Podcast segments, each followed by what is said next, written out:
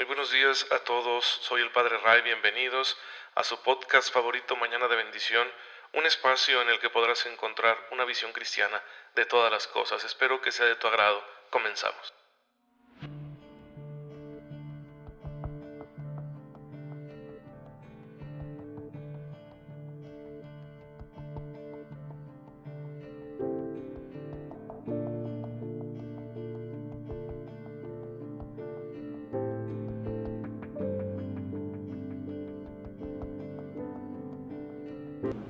Muy buenos días, bienvenidos a su podcast favorito Mañana de Bendición con el Padre Ray.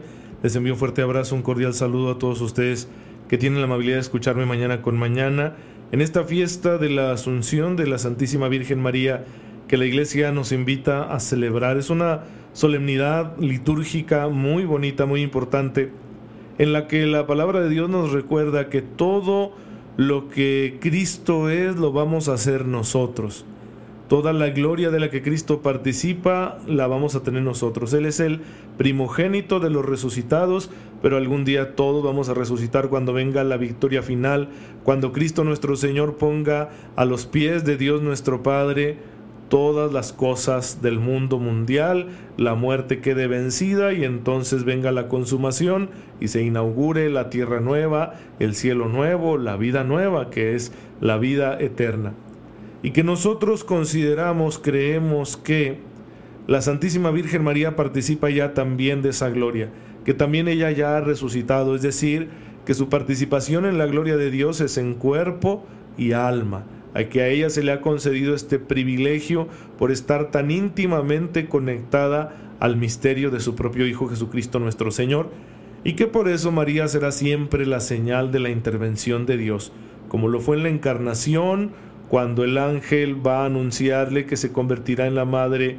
del Salvador, pues así también lo va a hacer en al final, como dice el libro del Apocalipsis, cuando aparezca Nuestra Señora revestida del sol, la luna, las estrellas, y ella dará a luz al Hijo, al Mesías, al vencedor, que derrotará a todos los enemigos de Dios y que llevará a plenitud todas las cosas. Entonces, María se convierte en una señal pero para que nosotros participemos de esta gloria que María Santísima tiene ya, pues es preciso que seamos como ella, que imitemos su fe.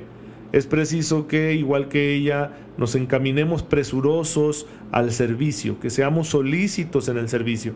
Miren cómo María, estando encinta, esperando al Salvador en su vientre, pues se hizo ya su discípula y no pidió ninguna clase de privilegios o exenciones o un trato especial, sino que a pesar de su estado ella fue a servir a su parienta que la necesitaba porque se encontraba con un embarazo en avanzada edad, así que fue a ayudarla.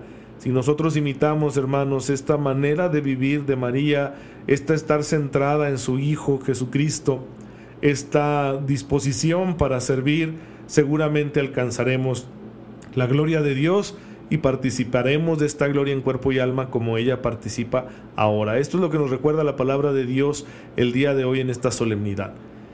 Y bueno, pues volviendo aquí al contenido del podcast, que dejé de hacerlo algunos días como les había avisado porque eh, me vinieron a abrir una ventana aquí en mi oficina, así que había mucho polvo, era mucho movimiento, tuvimos que reacomodar y bueno, ya, ya reinstalé todo para continuar con nuestra transmisión que quiero seguir haciendo con estos medios que el Señor ha puesto en mis manos, pues para que sea de la mejor calidad que yo pueda dentro de mis limitaciones ofrecerles. Y por eso interrumpimos la transmisión, pero aquí estamos ya de nuevo en Mañana de Bendición. Estamos estudiando, profundizando el tercer apartado de la fe que nos presenta el Catecismo de la Iglesia Católica que nos muestra el catecismo, todo el abanico de la fe católica en cuatro grandes apartados. Primero revisamos el apartado dogmático, que es donde se define lo que creemos. Luego el apartado litúrgico sacramental, que es donde se nos explica lo que celebramos, lo que nosotros creemos, lo celebramos.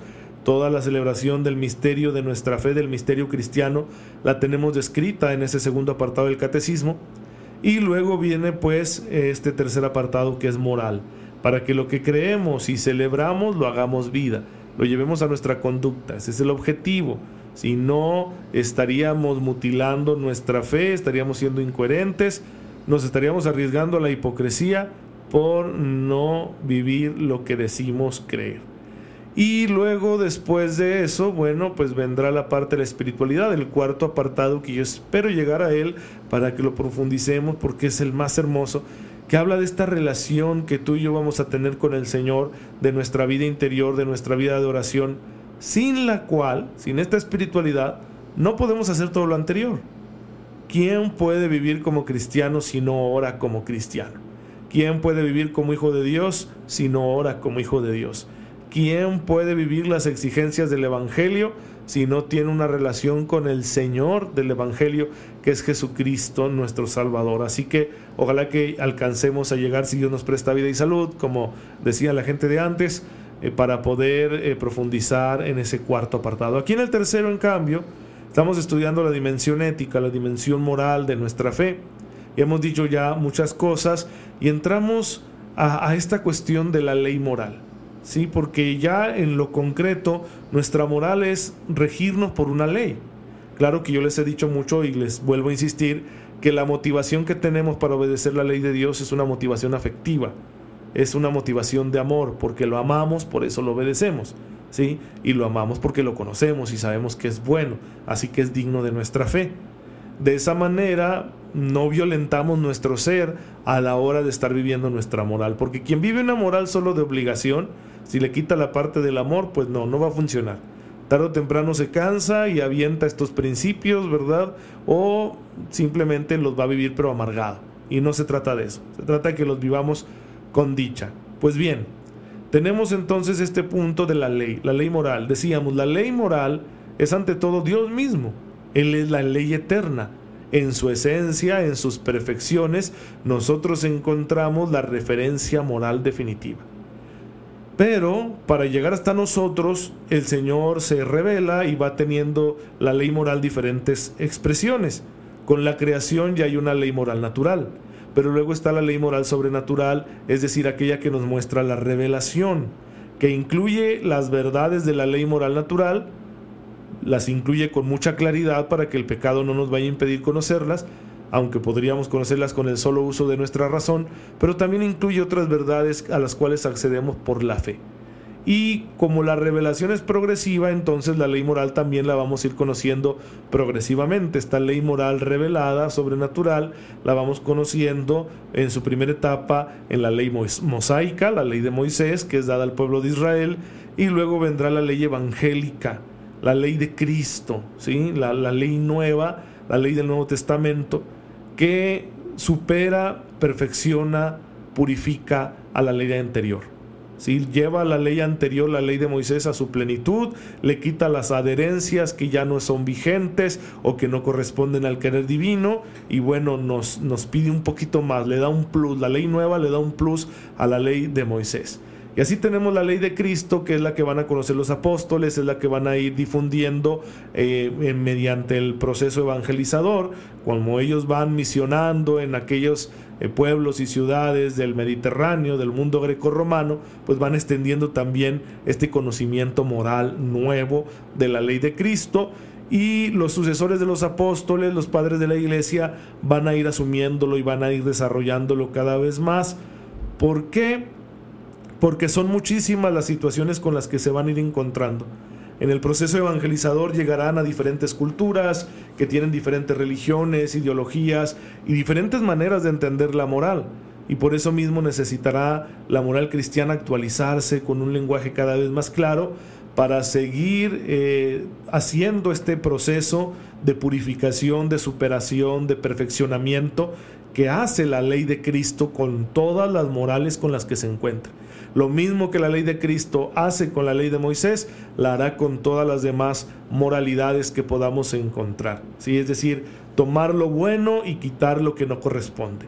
Perfeccionar Así que cuando se evangeliza un pueblo nuevo, cuando fueron evangelizados pues los pueblos de cultura griega o, Alejandría, esta ciudad tan importante para el mundo greco-romano, o la misma Roma o los pueblos más occidentales, y así ha sido a lo largo de la historia, eh, estamos encontrando siempre este proceso donde la ley de Cristo va a perfeccionar la moral que conozcan estos pueblos. Significa conservar lo bueno que tienen, pero también al mismo tiempo corregir aquello que no es bueno, aquello que no corresponde al querer divino, aquello que no corresponde al designio que Dios tiene para el ser humano, al proyecto divino de ser humano.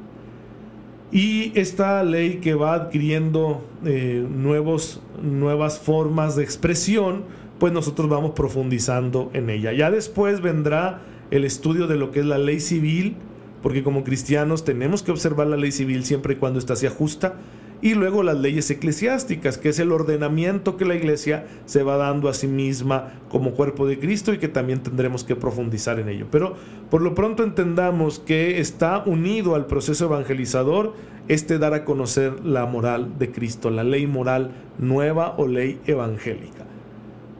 ¿Qué es lo importante aquí? Lo importante es que ustedes y yo vayamos aprendiendo a vivir conforme a nuestra esperanza conforme a nuestra vocación, como dice la carta a los Efesios, donde San Pablo nos exhorta a vivir como lo que somos, hijos de Dios, como elegidos para vivir según la fe, para vivir según las virtudes de Cristo, para vivir según el Espíritu del Señor.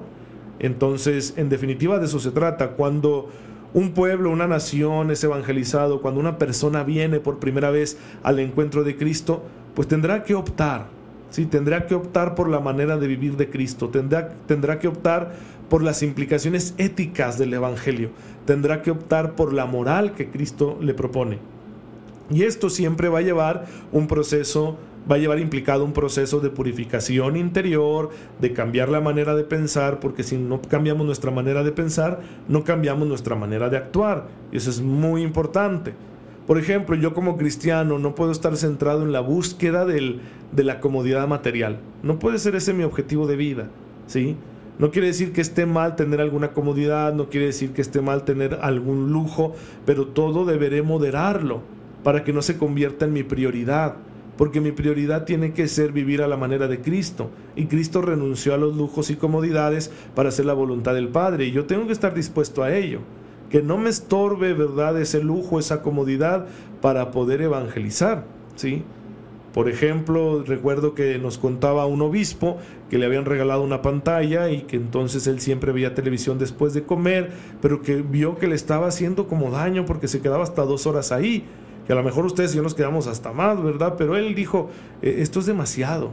Si yo le diera este tiempo que le doy a la pantalla, se lo diera al Santísimo Sacramento, entonces lo que hizo fue que después de comer, él se iba al Santísimo, quitó la televisión, puso mejor un oratorio en ese espacio y, siempre después de comer tenía un diálogo con el Señor, un diálogo muy rico, ¿sí? De media hora al principio, luego más tiempo, hasta que ocupó todo aquel tiempo que le había dado en principio al televisor. Entonces, nosotros debemos estar dispuestos a hacer esas renuncias por bien de nuestra propia alma, para poder vivir de medios pobres y dar con ello testimonio especialmente a los más necesitados. Y cada quien según su estado de vida, obviamente va a ser distinto para un consagrado, para un sacerdote, que para un laico, que para un padre de familia, que para un profesionista, que para un líder de la sociedad, etc. Pero lo cierto es que la disposición es para todos. De manera que cuando tú y yo vamos conociendo al Señor, tenemos que enamorarnos no solo de su persona, sino de su manera de vivir y hacernos imitadores suyos. Por ahí yo veía en internet, en Facebook, un meme donde iba Jesús cargando con la cruz y todos le aplaudían, decían, qué buen hombre es él. Pero luego se abría así como esa nubecita, ¿verdad? De cuando está soñando, como para decirnos lo que Jesús sueña, y él eh, en su sueño veía que no solo él cargaba la cruz, sino que todos le ayudábamos. A eso es distinto, porque ya no es solo aplaudirle a aquel que, creemos que es bueno, sino que es imitarlo, ¿sí? Entonces hay que entenderlo, nuestra vida moral es imitación, como dijo aquel autor medieval Tomás de Kempis y escribió su libro que así lo tituló, Imitación de Cristo. Y lo dice San Pablo también en la carta a los Efesios en el capítulo quinto, donde dice que nos comportemos como hijos amados de Dios, ¿sí? que seamos imitadores de nuestro Dios. Lo dice claramente ese versículo, grábenselo bien, Efesios 5.1, ¿sí? Sean imitadores de Dios como hijos muy amados suyos. Hay que grabárnoslo y hay que llevarlo a la vida para que nuestra fe no se nos vaya a quedar en algunas ideas más o menos organizadas, estructuradas o en unos bonitos sentimientos, ¿sí? O en alguna cosa por el estilo. No, tiene que reflejarse en nuestra manera de vivir y por eso en Mañana de Bendición te ayudamos a profundizar en esta doctrina moral. Pero bueno, hermanos, ya no les quito más su tiempo. Vamos a, continuar en los siguientes episodios hablando de este tema presente, así que no se los vayan a perder. Padre, te damos gracias porque nos has dado una vocación muy alta y muy hermosa. Concédenos tu auxilio constante todos los días de nuestra vida para que podamos llevar a cabo lo que tú quieres para nosotros a imitación de tu Hijo Jesucristo, el que vive y reina por los siglos de los siglos. Amén. El Señor esté con ustedes. La bendición de Dios Todopoderoso, Padre, Hijo y Espíritu Santo, descienda sobre ustedes y los acompañe siempre. Gracias por estar en sintonía con su servidor. Oren por mí, yo lo hago por ustedes y nos vemos mañana si Dios lo permite.